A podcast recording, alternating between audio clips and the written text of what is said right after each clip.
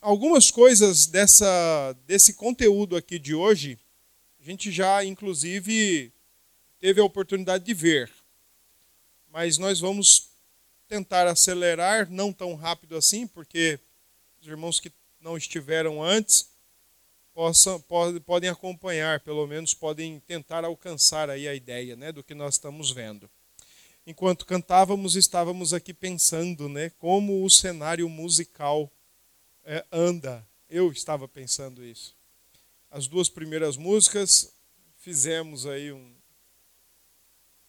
um ajustezinho ali. Por isso que minha língua está. As duas primeiras músicas fizemos um ajustezinho.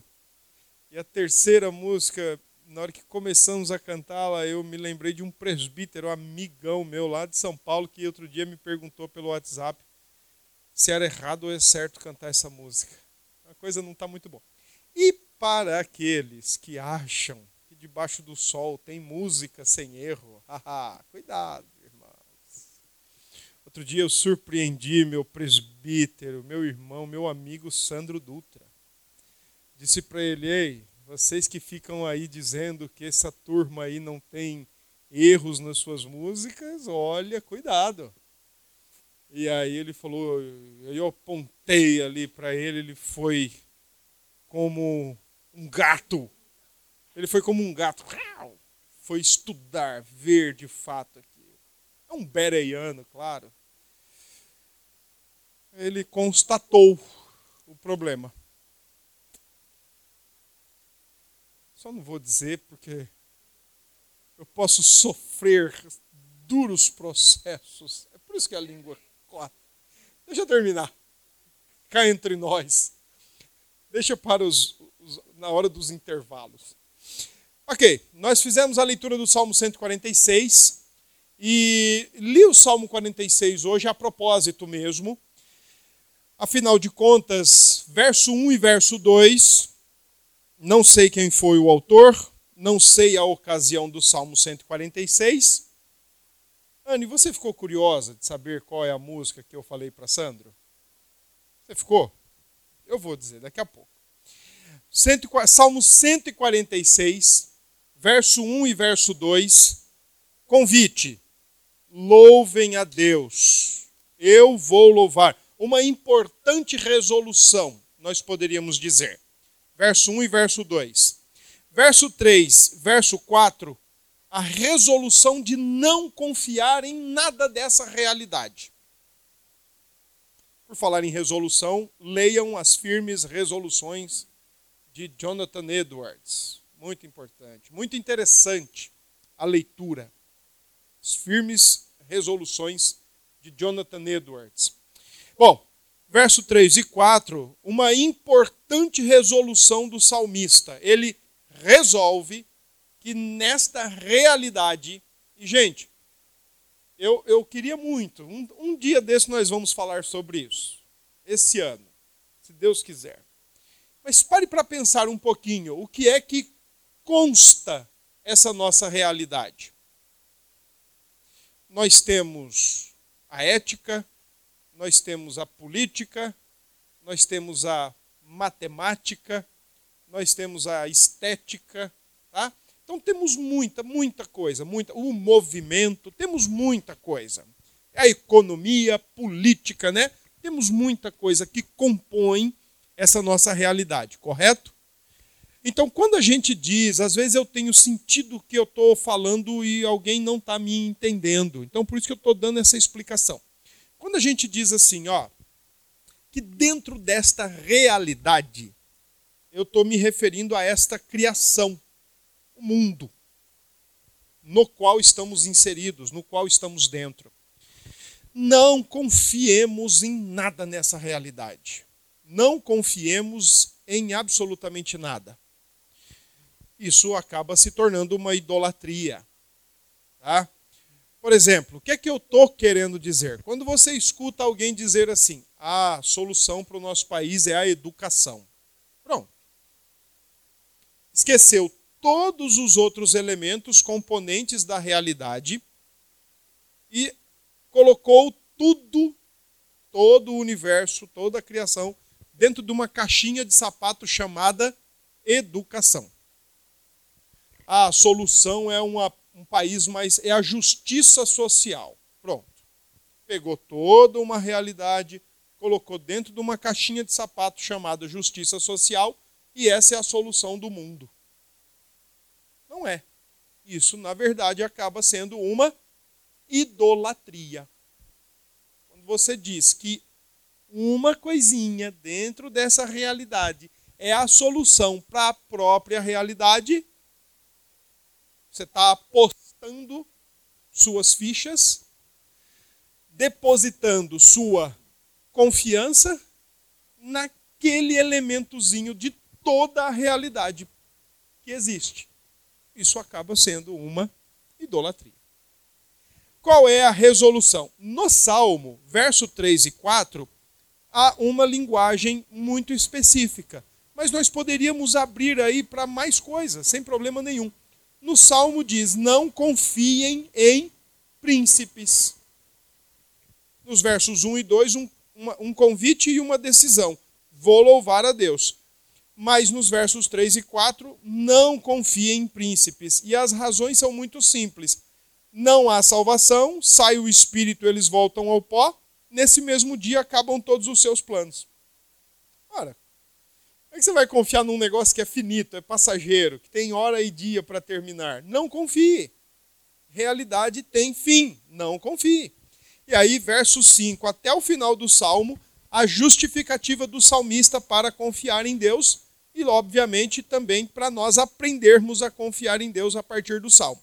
E aí ele diz muitas coisas. Por exemplo, ele diz, ó, Confie, bem-aventurado aquele que tem o Deus de Jacó por seu auxílio, cuja esperança está no seu, no Senhor, seu Deus.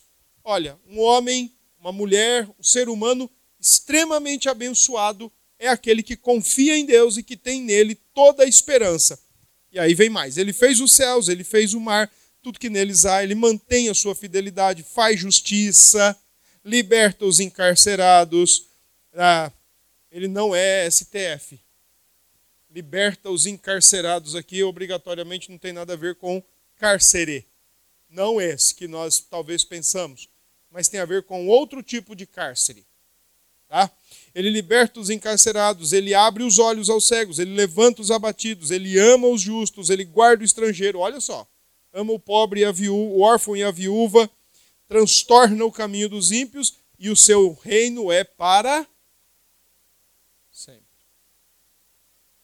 Ou seja, não confiem em carros e cavalos, não confiem em príncipes, não confiemos em nada dessa realidade, não depositemos em nada dessa realidade a nossa confiança, a nossa esperança, nosso anseio por solução, nosso desejo por melhora, o nosso desejo por benfeitorias. Isso é idolatria. Confiemos no Senhor, fez os céus, a terra, os mares, tudo que neles há, confiemos no Senhor, Ele dá a devida paga, Ele restaura, Ele liberta, Ele, restaura, Ele cura, Ele salva, e o seu reino é para sempre. Ok? Então vamos nós, né? Bom, há, há duas, três semanas atrás nós começamos esse, esse nosso novo conteúdo com algumas perguntas. Eu vou deixá-las bem rapidinho aqui, só para vocês, quem viu, lembrar, quem não viu, ver agora ler agora pela primeira vez, tá bom? Ah, pelo que você sonha acordado, como você reflete sobre o futuro, o que ocupa seus pensamentos, o que você gasta mais tempo fazendo, ah, o que você gostaria de passar mais tempo fazendo. Ah, eu gostaria de estar passando mais tempo dormindo. Em que áreas você inveja o seu próximo? Ah, então são essas perguntas iniciais que a gente teve. Depois aqui a gente fez aí um, um, um mero lembrete, né, uma mera recordação do que nós já tínhamos visto há tantas aulas, tantos encontros de estudo bíblico. Né? Idolatria é sempre uma é uma adorar qualquer um, pessoa ou qualquer coisa qualquer coisa dentro desta realidade que não seja o verdadeiro Deus. É fazer da criatura, qualquer que seja, pessoa, objeto ou instituição, o seu Deus. Ah, eu estou seguro quando eu tenho dinheiro no bolso. Ah, eu estou seguro quando eu tenho saúde. Ah, eu estou seguro quando em casa não tem conflito. Ah, eu faço de tudo pela minha família, pelo meu casamento. Eu amo mais a minha família e por aí vai. Tá bom? Idolatria é sempre uma relação de amor e confiança, na qual você descansa o seu coração ou você resolve os seus conflitos. Tá? Idolatria é sempre uma relação de confiança e resolução de conflitos. Imagens são apenas reflexos ou projeções do que se tem no coração. Porque o idólatra, ele vira o ídolo ele se adequa, ele se amolda ao que ele tem por ídolo. Tá? Nós vamos ver isso mais adiante um pouco.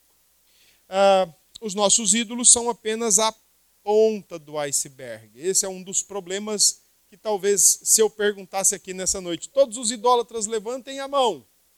Talvez ninguém levantaria por não se julgar idólatra. Porque tem na mente idolatria de outra forma mas nós talvez estamos ficando mais esclarecidos sobre o assunto. Então, daqui a pouco eu vou te fazer essa pergunta, idólatra, levante a mão, e eu confesso para vocês que eu vou ser o primeiro a levantar a mão. Eu vou dar um pequeno testemunho hoje no final do culto. Depois que desligarem as câmeras, é claro. Mais perguntas? Quais foram as vezes que a vida não valia mais a pena ser vivida?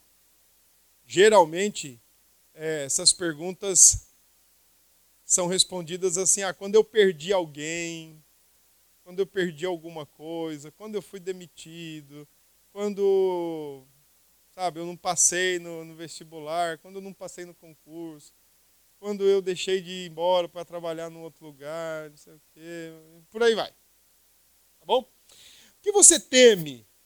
Com o que você se preocupa? Ah, eu me preocupo em ficar numa cama, sofrendo, dando trabalho para os outros. Mentira, você não quer sofrer. Você não quer sofrer. Eu não quero sofrer. Você também não quer. Esse negócio de dar trabalho para os outros, né? Por exemplo, o que, é que você teme? Ah, eu temo morrer e não ver meus filhos crescer. Não, mentira. Você acha que se você não estiver vivo, seus filhos não vão crescer bem. Eles só vão crescer bem se você estiver aqui para tomar conta deles. Ok? É mais, é, eu acho que é mais ou menos isso. Não é isso, presbítero? Estou feliz de você estar aqui hoje. Ah. O que você sente que precisa? Onde encontra refúgio, conforto, prazer, ou segurança. É, ah, eu preciso, três pontinhos. Eu necessito, três pontinhos. É. Ah, se eu tivesse isso, eu estaria com meu coração tranquilo, descansado. Em que momento você acredita que Deus te abandonou? Ah, quando, eu, quando, ele, quando eu, meu filho morreu. Deus me puniu por isso, Deus me maltratou. Ah, quando eu descobri um, um adultério, meu marido, minha esposa me traiu. Ah, quando eu descobri as mentiras do meu filho, da minha filha, foram, foram apunhaladas e Deus não ligou para mim nesse momento. Okay? Ah, quando você fica irado? Quando? É sobre isso que eu vou falar hoje, quando eu fico irado. Né, Priscila? Cadê Priscila? Vou falar sobre isso. O meu testemunho vai nessa. Quando você fica deprimido a partir do décimo dia do mês, que eu recebi no dia 30, dia 1, dia 2, dia 10 já acabou, começou a minha depressão. Começou o vale da tristeza. o seu ídolo te decepcionou. É, então são perguntas aí para você, tá bom? Botar a fantástica fábrica de ídolos para pensar. Se Calvino tivesse assistido a fantástica fábrica de chocolates, ele teria dito isso. Somos uma fantástica fábrica de ídolos. Bom, agora vem a questão. Esse aqui eu parei aqui e não avancei tanto. Nós vamos trabalhar um pouquinho aqui rapidão, mas nós vamos nos deter aqui um pouquinho, tá? Sabedoria do mundo, sabedoria de Deus. Como é que nós vamos tratar com aquilo que o nosso coração produz? Nós, por que, que eu estou dizendo isso? Como é que nós vamos tratar com aquilo que o nosso coração produz? Porque a gente tem visto, ao longo dos estudos recentes, que idolatria é um problema do coração, está enraizado no coração humano. Agora, lembrem-se que a perspectiva de coração na Bíblia é aquela que a gente tem batido com vocês. É a sede do ser humano, é o núcleo da, que define a nossa existência. Lá nós abrigamos nossas ideias, nossas crenças, nossos valores. É com o coração que a gente interpreta a realidade, interpreta a vida, vive neste mundo. É com o coração que ou a gente crê ou não crê. Tudo, tudo é coração. E o coração, para sintetizar, sem ser simplório, mas pontual, a Bíblia diz que é do coração que procedem todas as saídas da vida. Então é coração. É, a gente conhece a, a árvore pelo fruto, conhece o coração pelo que sai dele. A boca fala que o coração está cheio e assim por diante. Tá ok? Então, a grande questão é: se, como é que nós vamos tratar com o nosso coração? Como é que nós vamos tratar conosco? Sabedoria mundana ou sabedoria de Deus? Pra, pela sabedoria mundana, que ela tem ali o seu viés de ciência, de pesquisa, de empirismo, de racionalidade, de observação e tal. Se for por essa sabedoria mundana, então nós vamos ter que dizer, por exemplo, que o nosso problema talvez seja porque fomos reprimidos. Sou fruto de experiências de reprimendas que eu, que eu tive ao, ao longo da minha vida. Então eu fui crescendo, eu fui muito reprimido, provavelmente mais ainda em relação a libido.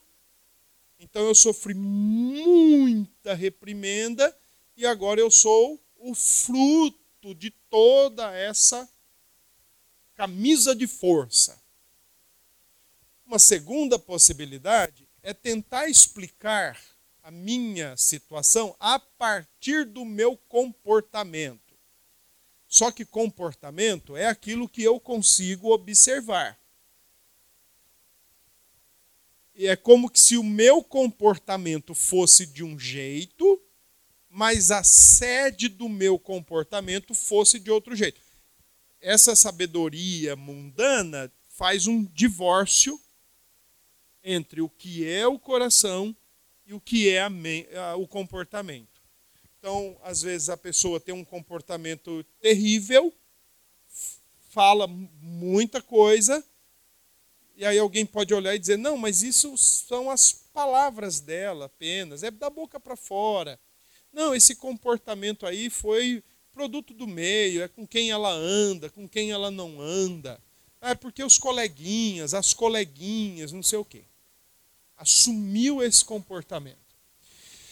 Terceira possibilidade, falta de positividade. Vamos pensar mais positivo, que aí nós vamos conseguir lidar com as coisas erradas que a gente faz. Vamos ser mais positivos, vamos pensar mais positivamente. Vai dar tudo certo. É, é igual, perdão aí se eu vou dar um toquinho na canela de alguém, não é a intenção primária, mas secundária. Ah, por exemplo, às vezes tem irmãos crentes na igreja, cristãos, que você pergunta para ele assim: como é que você está? E aí, o cara está irado, está ingrato, está insatisfeito, está revoltado com todo mundo, com de tudo, tudo quanto é jeito. Aí ele diz assim: Ah, eu estou bem, porque tem que dizer que está bem, né? Não foi o que a viúva fez? filho dela estava morto e ela não disse, está tudo bem, então eu tenho que dizer que está bem. Extrai de uma narrativa que não tem o propósito de ensinar que você tem que dizer que está tudo bem quando não está nada bem, ah, dependendo do viés, né? Extrai dali um princípio que não existe. Não, então você diga que está tudo bem.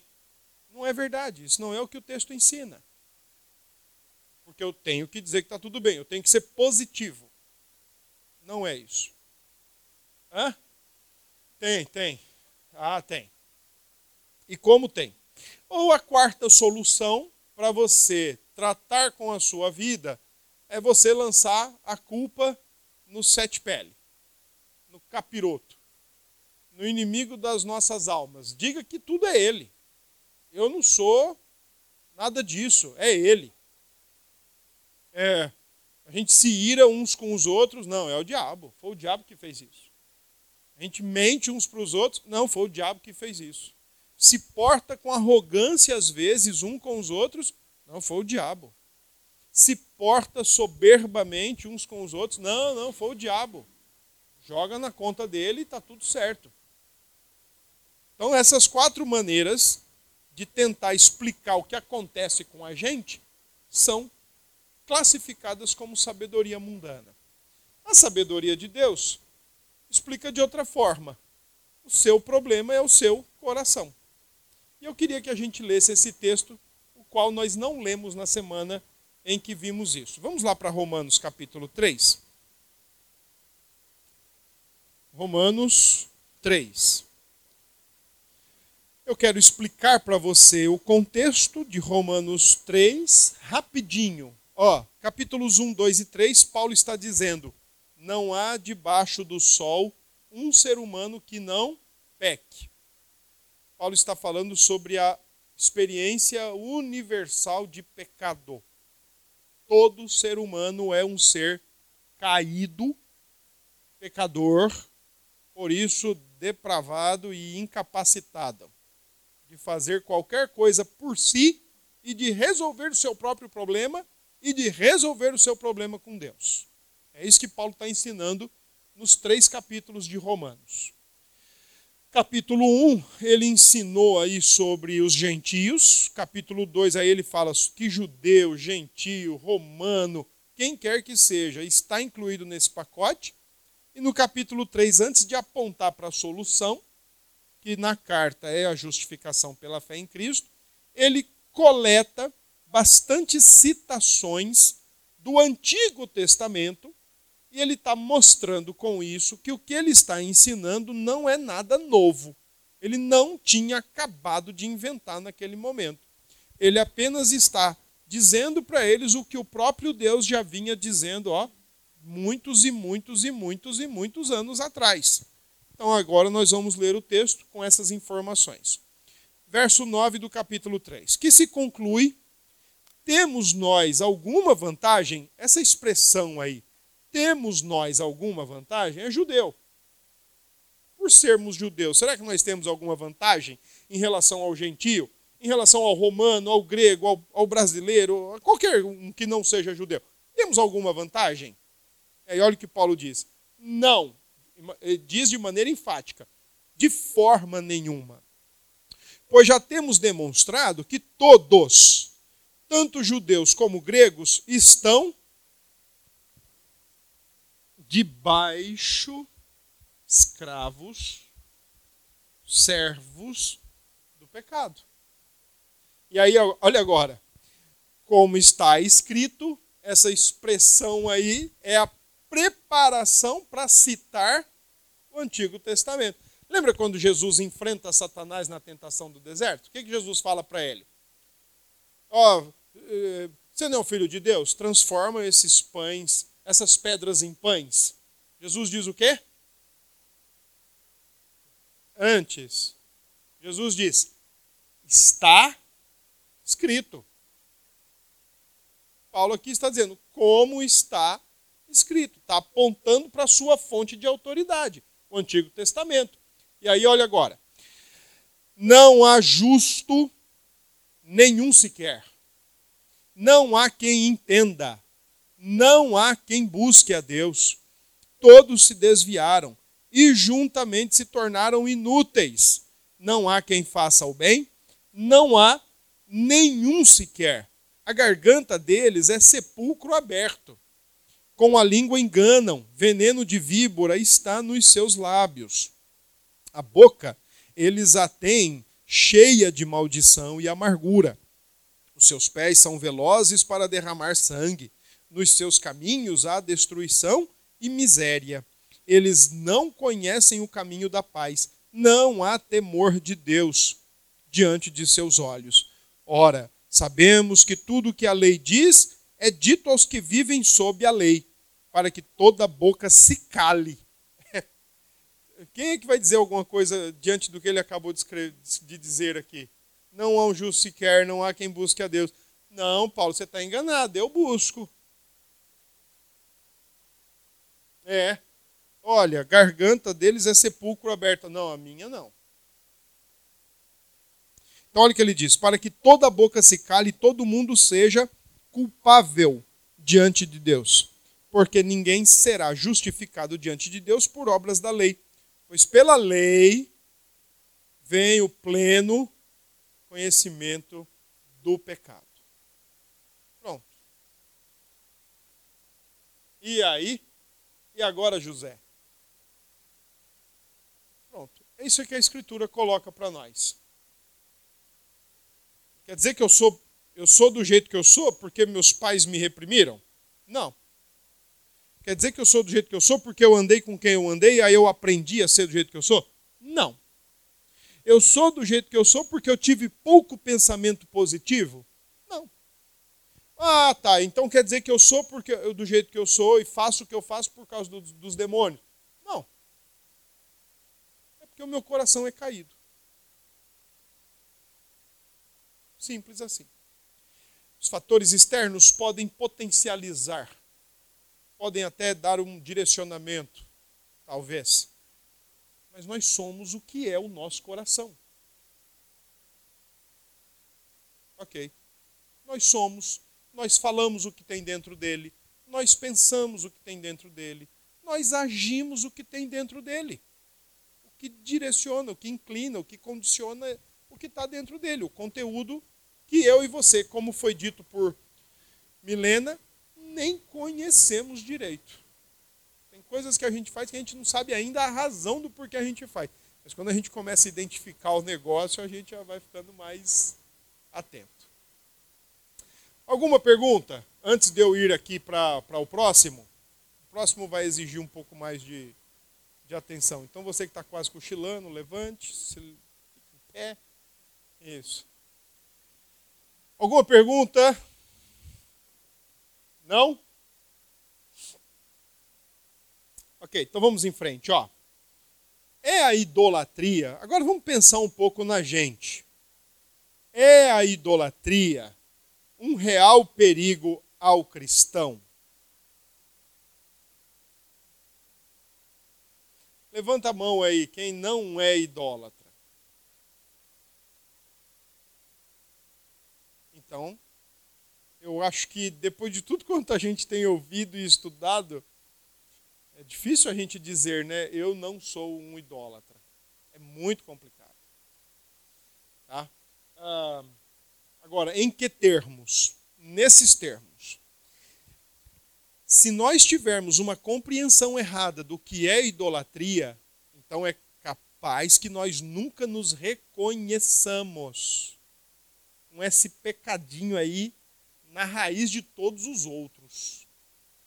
E é bem possível fazer essa ligação, fazer essa, esse ajuste das escrituras, olhar, perdão, olhar para as Escrituras nesse viés de ver essa idolatria na raiz mesmo ali de tudo. Eu vou dar um exemplo aí daqui a pouco. Ah, depende, se a nossa compreensão for assim, idolatria é coisa de quem não é crente, então nós vamos ter problema em nos vermos como tal. Por quê? Porque geralmente associa-se a essas três questões: é um pecado litúrgico, ou um pecado externo, ou um pecado como qualquer outro. Deixa eu dar um exemplo de cada, de baixo para cima. Eu não minto. Eu não sou idólatra. Não porque eles estejam associados, mas porque eles são diferentes. Eu não bebo, eu não fumo, eu não jogo, eu não danço, eu não roubo e eu não sou idólatra. Eu trato a idolatria como qualquer um ao lado dos outros. Então, se esses daqui eu não faço, então esse aqui eu também não faço. Eu posso, e claro, né? Cometo outros, mas esses daqui não, e esse também não. Porque eu estou tratando idolatria como um pecado a mais dentro de uma vasta lista de pecados. Segundo, um pecado externo. Eu não tenho idolatria, eu não sou um idólatra porque eu não tenho um pôster na parede, seja de um dito santo canônico, seja de uma banda de rock. Eita, peguei aí, não foi? E em outro lugar, já, já alguém gritaria, fala mais. Bom, uh, eu não tenho pôster do esporte campeão de 87, então eu não sou um idólatra. As meninas talvez diriam assim, não, eu não tenho lá, não sei nem quem é na época, quem é que está em auge aí desse universo adolescente juvenil. Não, eu estou por fora. Quem? Eu não tenho lá o Jonas Brothers. Isso é o que eu lembro. Eu perguntei quem está no momento, ninguém quer me ajudar? Achando que eu vou dizer, tá vendo? Assim que a gente descobre. Ah, o Robert Pattinson. Pattinson. É. Uma época aí, né?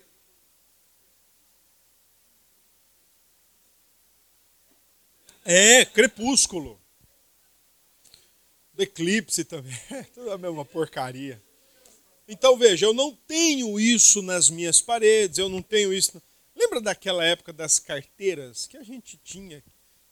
Eu estava vendo outro dia aí, alguém postou aquela carteira que abria assim três, né?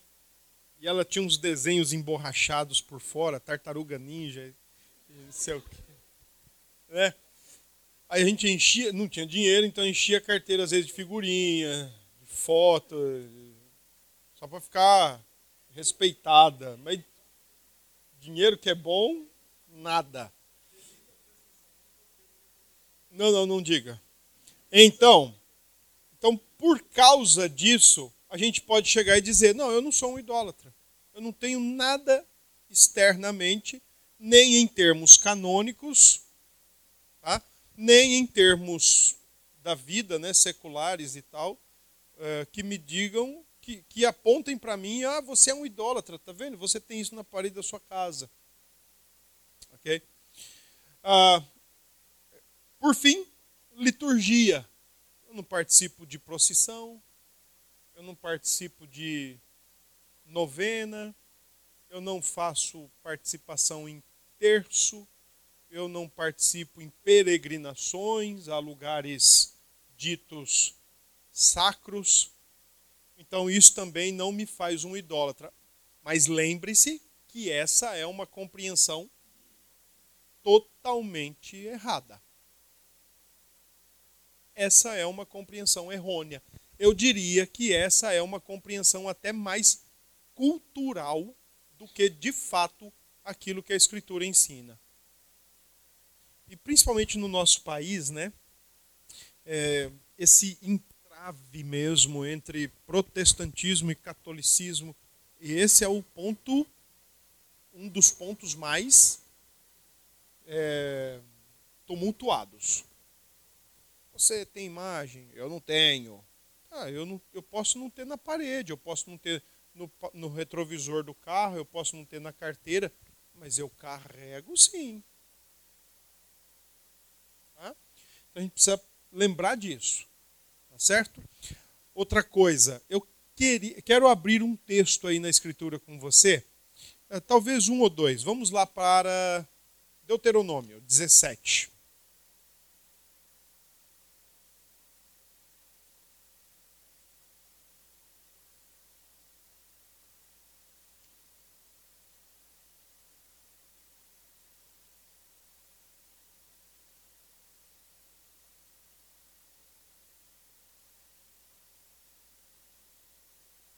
Antes do 17, vamos para o 7.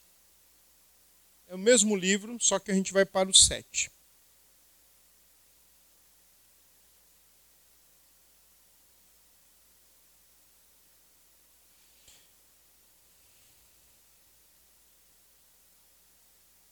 Capítulo 7, Deuteronômio 7. Bom, vamos lembrar, né? Deuteronômio é o livro em que o povo de Deus é, conta né, os 30 últimos dias, 30, 40 últimos dias da peregrinação do povo de Deus até entrar na terra de Canaã. Está faltando para eles agora exatamente esse tempinho aí para eles de fato adentrarem a Canaã.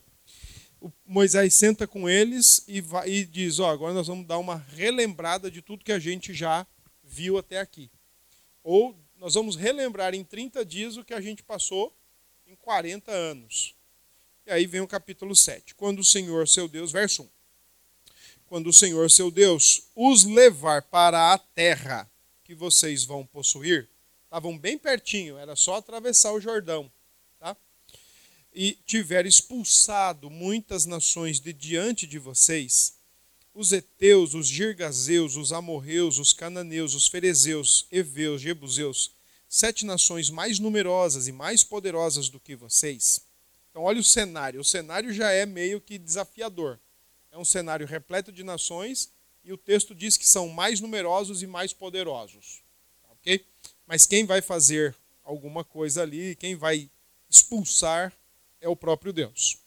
Verso 2: Quando o Senhor, seu Deus, as tiver entregue nas mãos de vocês, para que as ataquem, vocês devem destruí-las totalmente não façam aliança com essas nações, nem tenham piedade delas. Não casem com pessoas dessas nações, não deem as suas filhas aos filhos dessa gente, nem tomem as filhas deles para os filhos de vocês. Olha agora.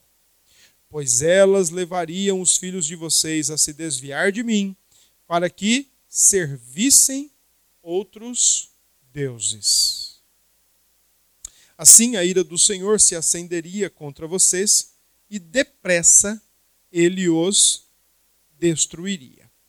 Mas o que vocês devem fazer é derrubar os altares dessas nações, quebrar as suas colunas sagradas, cortar os postes da deusa Azerá e queimar as suas imagens de escultura. Ok? Então, olha que interessante. O texto fala de deuses esculpidos, fala, inclusive dando nome. Azerá. Fala. Mas percebam que também existe no texto uh, uma condução em que o caminho ou a confiança do coração vai ser distorcida. Em que sentido? É muito simples. É só você lembrar que recém-saído do Egito, Moisés subiu ao Monte Sinai para receber as tábuas da lei. O povo começou a se inquietar e chamou Arão, o líder populista, e disse: Cadê o Moisés? Esse cara já era. Vamos fazer a nossa do nosso jeito. Vamos fazer aqui da nossa maneira. Arão falou: Tá certo. Pediu a todos lá brincos e objetos de ouro derreteu, fez um bezerro e disse: Está aqui o Deus que tirou vocês do Egito. O Deus da fertilidade. Confiando, ó, já ali mesmo, já a mentalidade, o coração já, já fez de uma criatura o Criador. Já fez de um relativo um absoluto.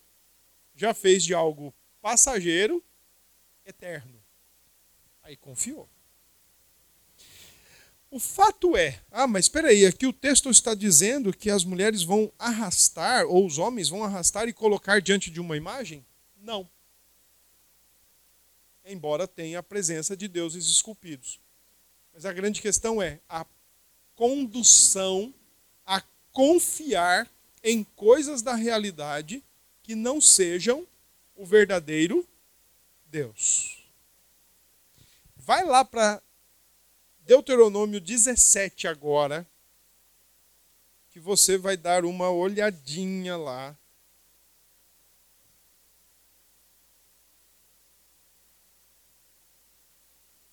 Deuteronômio 17, verso 14. Olha só o que diz.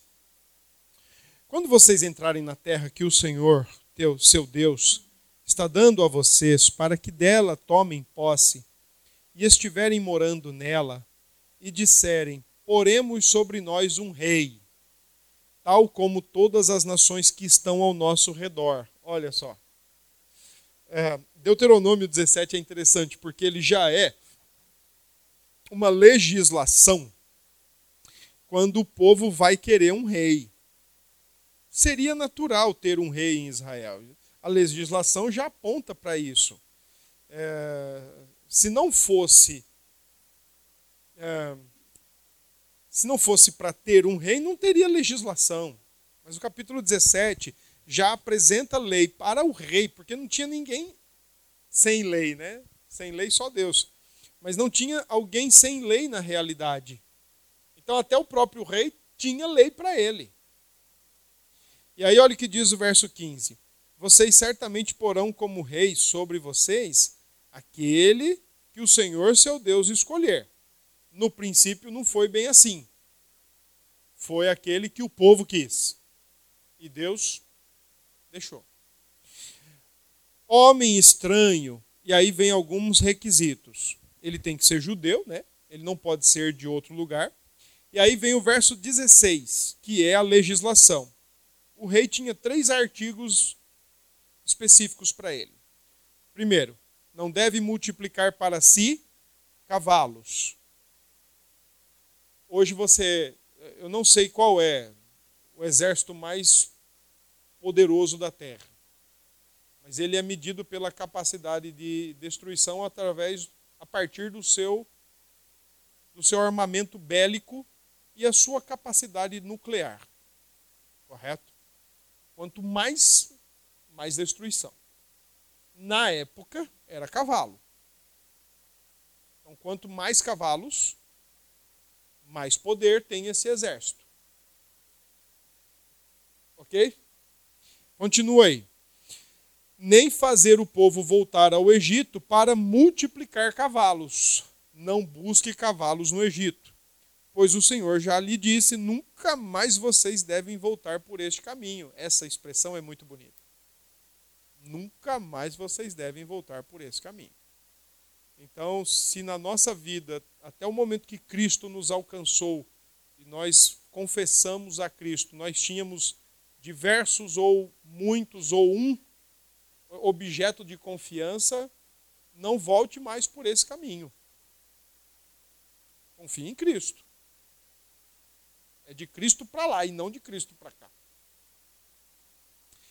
E aí vamos lá. Verso 17: Esse rei também não deve tomar para si muitas mulheres. E olha a justificativa: para que o seu coração não se desvie. Para que o seu coração não se desvie. E a terceira regulamentação: nem deve acumular muita prata e muito ouro. Para não fazer da muita prata e do muito ouro seu estofo de confiança, seu núcleo de confiança, de segurança.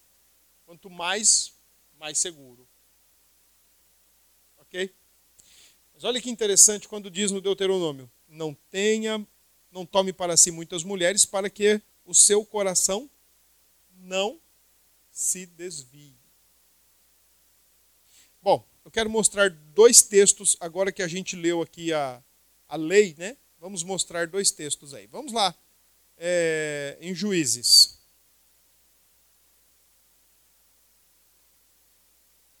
Juízes capítulo 2.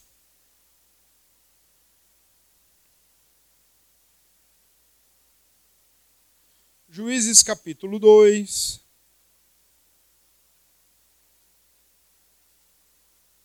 Verso 1. Acharam? Agora, vocês lembram que juízes o povo já está na terra. Tá bom? Josué conta como esse povo entrou, conta as três ações militares, central, sul e norte. O, o, o livro de, Joé, de jo, Josué conta que, as invasões, que a invasão à terra de Canaã, né, a entrada à terra de Canaã, uh, foi meio que um, um rodo, sem aquele pano para deixar o, o chão bem sequinho só passou o rodo e ainda ficou alguma água. Então o livro de Josué conta o que o exército fez. Derrubou tudo, mas ainda muitos cananeus ficaram. E, cou, e caberia, melhor dizendo, a cada tribo, de acordo com a distribuição na terra, terminar a faxina do, do seu local de acordo com Deuteronômio 7. Limpa tudo. E aí, Juízes 2. Uh, ah, o anjo do Senhor foi de Gilgal a Boquim e disse: Eu tirei vocês do Egito e os trouxe à terra que, sob juramento, havia prometido a seus pais. Eu disse: Nunca invalidarei a minha aliança com vocês Quanto a vocês, não façam nenhuma aliança com os moradores desta terra. Pelo contrário, derrubem os seus altares. E agora, olha aí, ó. No entanto, vocês não obedeceram à minha voz. O que é isso que vocês fizeram? Por isso também eu disse: Não expulsarei esses povos da presença de vocês. Pelo contrário, eles serão seus adversários, e os deuses deles serão uma armadilha para vocês. Aí eu me lembro do Salmo 37. Quando o salmista diz assim, ó, não te irrites por causa do malfeitor. Quando um crente em Cristo começa a olhar para um ímpio que está prosperando, porque ele, ele não confessa a Cristo, mas ele está prosperando, enquanto a gente que confessa a Cristo não prospera. Como isso pode mexer, instigar. E aí a gente começa a pensar, rapaz, eu acho que dá mais futuro servir a fulana do que o filho. E por aí começa-se a ou confiar mais nisso, ou confiar mais naquilo. Olha, olha a continuação do capítulo 2, no verso 6. Olha aí, ó. Depois que Josué despediu o povo, os filhos de Israel se foram, cada um à sua herança para possuírem a terra. Cada um a sua herança é o pedaço que foi distribuído por sortes. O povo serviu o Senhor todos os dias de Josué e todos os dias dos anciãos que ainda sobreviveram por muito tempo depois de Josué e que viram todas as grandes obras que o Senhor tinha feito por Israel. Josué, filho de Num, servo do Senhor, morreu com a idade de 110 anos. Foi sepultado em sua própria herança, em Timnat-Heres, na região montanhosa de Efraim, ao, ao norte do Monte Gaás. Olha, agora começa a problemática. Toda aquela geração também morreu e foi reunida aos seus pais. Depois dela, se levantou uma nova geração. E olha as características dessa nova geração. Primeiro, não conhecia o Senhor, e nem as obras que o Senhor tinha feito por Israel. Então os filhos de Israel fizeram o que era mal aos olhos do Senhor, servindo os Balins. Ok? Pouco tempo na terra, morreu a velharada, morreu os líderes, morreram os anciãos, a turma nova, que não conhecia Deus, que não tinha visto o que ele tinha feito, agora já mergulhou também. Sim. Não. Ah, não sei. Não sei se seria por esse caminho. Ah, você, você deve estar se referindo ao Shema. Mas eu penso, aí você, a gente pode entrar num acordo aí, se for o caso. Mas eu acredito que o problema está citado no início do capítulo 2. Eles fizeram aliança. Eles até podiam estar ensinando, mas eles fizeram ao mesmo tempo aliança. Foram frontalmente contra. Não, ensinavam, mas com uma atitude desmontaram o que ensinaram. Entende? É a mesma coisa assim, ó. Eu, eu ensino os meus, você ensina os seus. Não mintam. Não mintam, não mintam, não mintam. Tá bom? Tá bom. Alguém te liga. Ah, você pede para Nilma atender. Igual aquele dia que você fez comigo. Você, você pede para você pede para Nilma atender. Aí Nilma fala: "Oi, pastor". Aí você fala: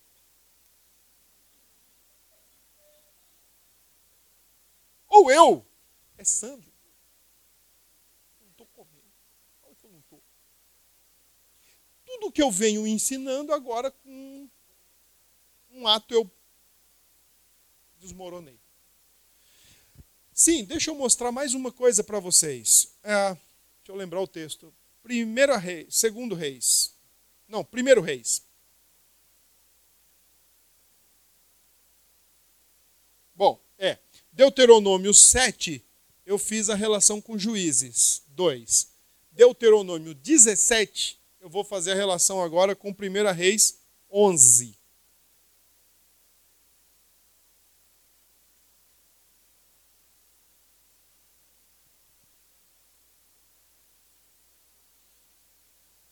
Acharam?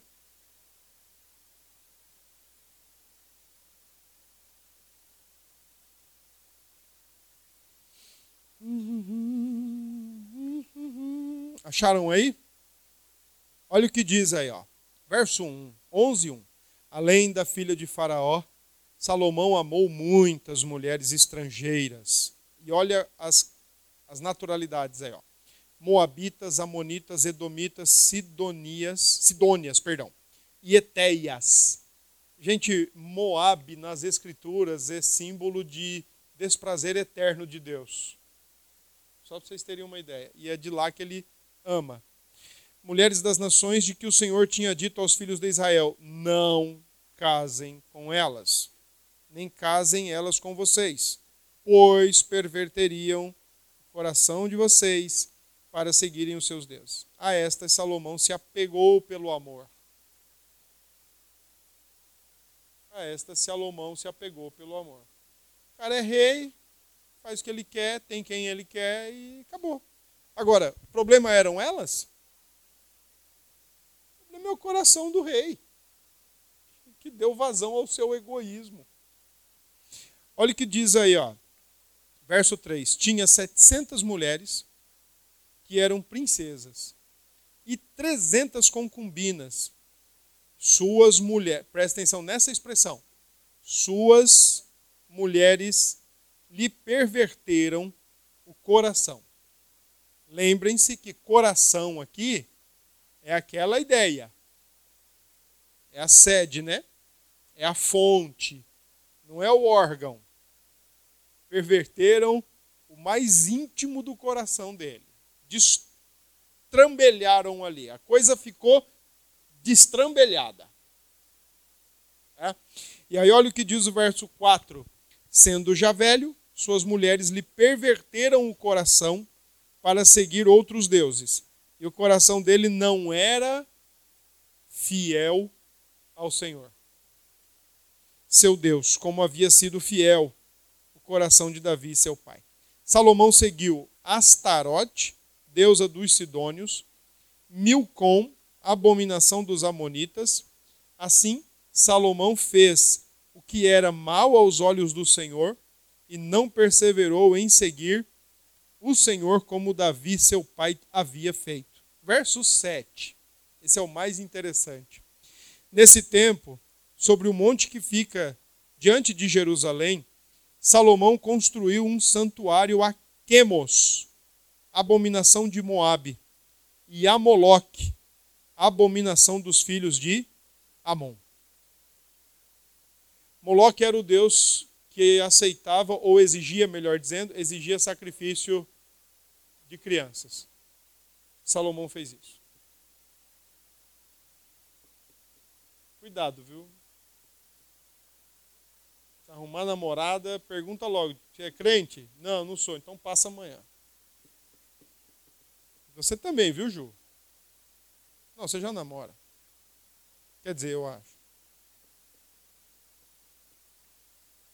Viu, Caísa?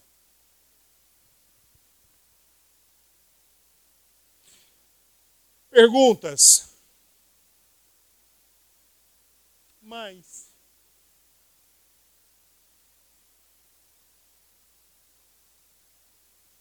Não, não, não escapou ninguém. Não escapou ninguém. Não escapou ninguém. Depois, quando a gente olha para a história dos reis, você vai lembrar, eu acho que você já leu isso, que os reis do norte, todos foram idólatras, e os reis do sul, dos 20, oito não foram, mas também não foram lá aquela coisa toda. Também houve muita idolatria no reino do sul.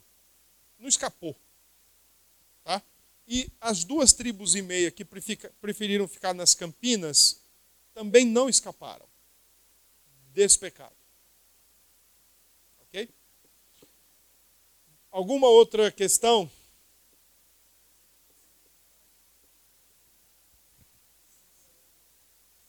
Sim.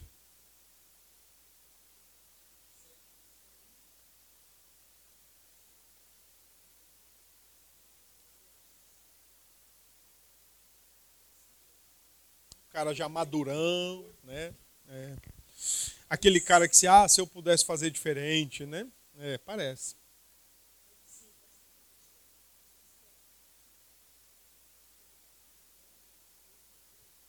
Um rei bom.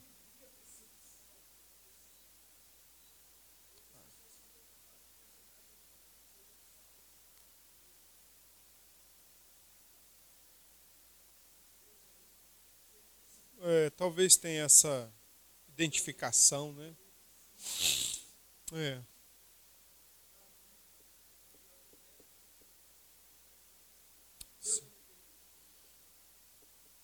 Rapaz, a Bíblia é tão tão bonita, né? E a gente quer encontrar tudo nela, né? Inclusive até desculpa para o nosso pecado, né? Vai lá e adultera.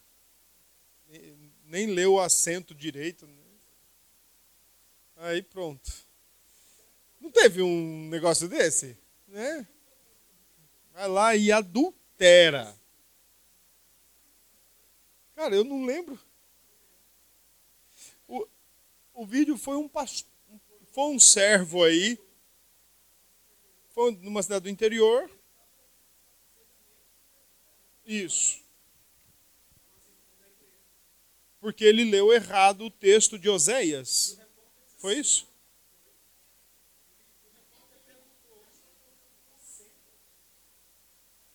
Sim.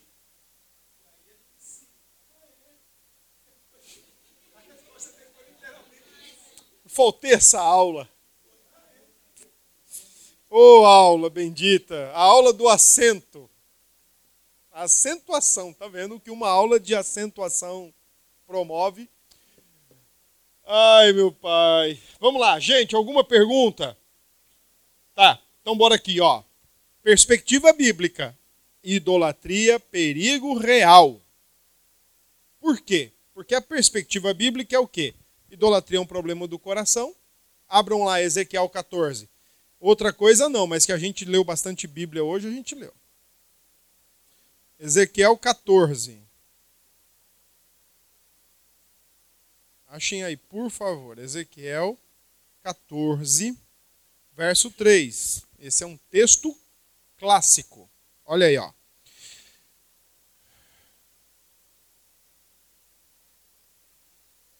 Pronto aí, Daísa?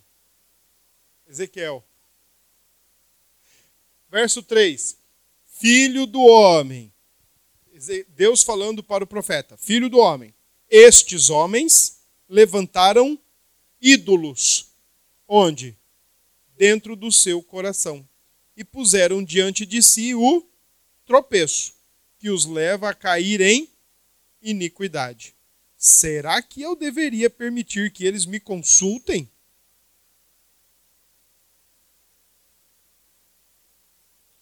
Eles levantaram ídolos lá dentro. Problema do coração. Segundo, Romanos 1, vamos dar uma olhada. Idolatria é um problema universal. Romanos 1, idolatria é um problema universal. Eu sei que aqui no, na projeção está Romanos 1, 23, mas a gente pode começar no 22, sem problema algum. Olha aí o que diz o 22.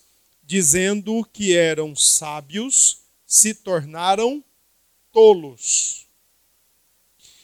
E trocaram a glória do Deus incorruptível por imagens semelhantes ao ser humano corruptível, às aves, aos quadrúpedes e aos répteis. Por isso Deus os entregou à impureza pelos desejos do coração deles, para desonrarem o seu corpo entre si. Eles trocaram a verdade de Deus pela mentira, adorando e servindo a criatura em lugar do Criador. Esse é um perigo real, por quê? Porque a idolatria transforma qualquer pessoa ou objeto da realidade, transforma em Deus. Confio, me sinto bem, me dá alegria, me satisfaz, me protege, me dá segurança, me refugio e por aí vai. É um perigo real para nós crentes. Por quê? Três textos aí, ó, explícitos, tratando com pessoas do povo de Deus. Êxodo 23, 20, verso 3. Não terás outros deuses além de mim.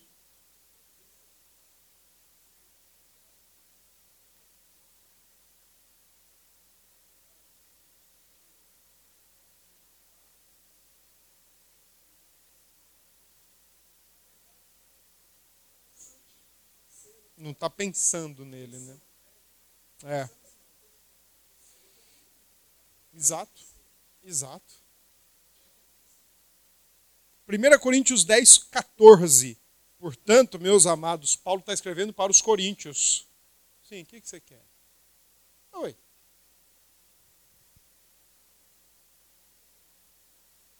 Qual texto? Ah, não, senhora. Eu vou falar. Eu vou falar. Eu vou falar porque depois eu ainda vou falar como Deus endurece o coração do idólatra. Eu vou dizer. Talvez na próxima quarta não, daqui a 15 dias. É. Isso. Eu vou talvez pelo caminho que sim, que existe uma volta. Aliás, não existe pecado imperdoável a não ser o clássico pecado imperdoável dito por Cristo. Mas nós vamos olhar para esse, esse texto aí de Romanos à luz de Salmo 115, Salmo 135, Isaías 63, tá? quando fala do Deus que endurece o coração do idólatra. Nós vamos olhar. 10, 14. Portanto, meus amados, fujam da idolatria. Você pode dizer o que for, que Coríntios era uma igreja problemática, que Coríntios era uma igreja complicada, que Coríntios era uma igreja destrambelhada. que mais? É, que Coríntios era uma igreja confusa, deva devassa. Você pode dizer o que for da igreja de Coríntios, de Corinto, perdão. Mas olha como Paulo chama aquela turma. Versículo 1:1. Paulo chamado pela vontade de Deus para ser apóstolo de Cristo Jesus e o irmão Sóstenes. A igreja de Deus que está em Corinto, aos santificados em Cristo Jesus, chamados para ser santos, com todos os que em todos os lugares invocam o nome de nosso Senhor Jesus Cristo, Senhor deles e nosso. É assim que Paulo chama os coríntios. Apesar de serem coríntios. É assim que Paulo nos chamaria, apesar de nós. Fujam da idolatria. E, que foi, Mércia? 1 João 5, 21. Olha como João, o apóstolo do amor, termina a sua primeira carta, lá no finalzinho, quase perto do Apocalipse. 1 João capítulo 5.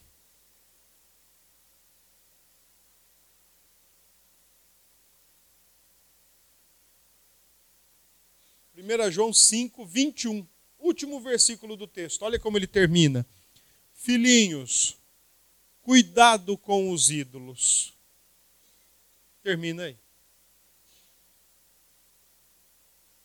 Em outras palavras, cuidado com o que você tem tido como fonte de prazer, de satisfação, de alegria, de descanso, de sossego, de paz.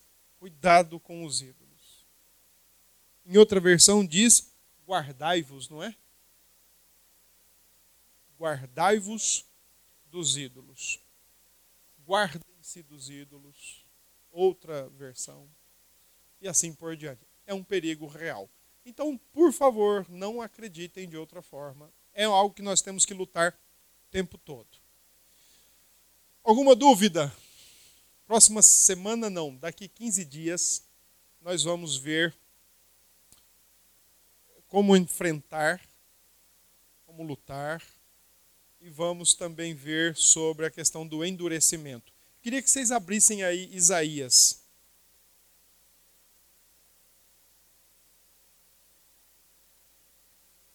Isaías 63.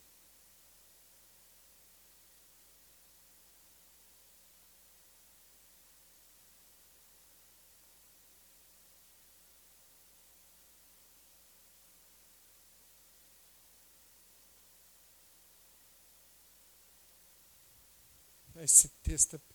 Olha o que o texto diz aí, Isaías 63, verso 17. Olha aí, ó. Ó Senhor, por que fazes com que nos desviemos dos teus caminhos?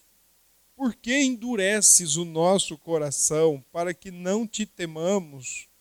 Volta, por amor dos teus servos e das tribos da tua herança. Nós vamos mexer com esse texto aí.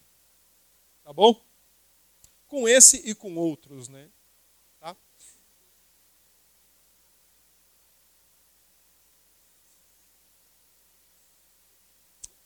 Depende. Tenta lembrar esse, tenta olhar para esse texto à luz de Isaías 6. Vamos dar uma olhada lá. Isaías 6.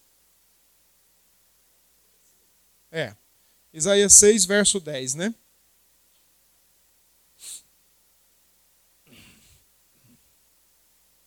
A missão do profeta aí, né? Deus dizendo qual vai ser, né?